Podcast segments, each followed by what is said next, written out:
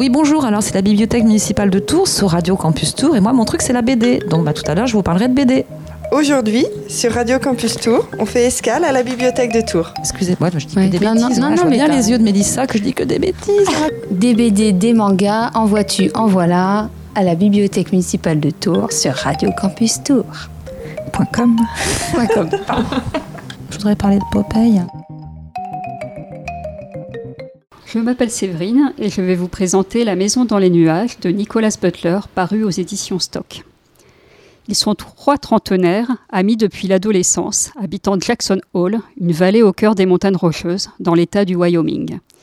Il y a Teddy, l'époux et le père dévoué, Bart, le chien fou, et Cole, le leader, le cerveau. Ensemble, ils ont monté une boîte de travaux publics qui a du mal à prendre son envol, se contentant de petits ouvrages sans envergure. L'opportunité se présente un jour sous la forme d'une riche avocate californienne qui leur propose de finir le chantier d'une maison magnifique, dans un site naturel fabuleux, avec un budget sans limite et la possibilité de toucher une prime de 150 000 dollars par tête de pipe s'ils finissent avant Noël. Le jackpot. Mais, parce qu'il y a forcément un mais, ce contrat va s'avérer faustien, entre deux parties inégales. D'un côté, une propriétaire belle et énigmatique, une vraie héroïne hitchcockienne, qui impose des délais à tenir diaboliques, et de l'autre des employés qui n'ont d'autre choix que de se soumettre aux conditions indécentes. Quatre mois pour finir un chantier en pleine nature, à la merci des éléments, et qui ne peuvent se permettre de refuser une prime qui changerait leur vie. À ce jeu-là, nos trois amis vont finir par y perdre leur âme, travaillant nuit et jour pour honorer leur pacte, se défonçant, dans tous les sens du terme, puisque l'un d'entre eux va devenir accro à la méthamphétamine pour tenir le rythme.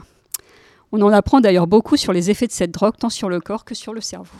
Peu à peu, peu à peu, nous, lecteurs, nous les voyons perdre pied à mesure que le roman bascule vers le suspense jusqu'au drame. La lutte des classes est très présente dans ce roman, où le rêve américain, le mythe de l'Ouest sauvage, en prend pour son grade entre capitalistes qui privatisent des hectares de nature sauvage pour y construire de splendides demeures dont eux seuls vont profiter, et les gens du coin, les locaux, qui tentent de se sortir de leurs conditions par le travail, tout en subissant l'attrait touristique de leur région, incluant une hausse de l'immobilier qui finit par les chasser. Je vais vous en citer un extrait.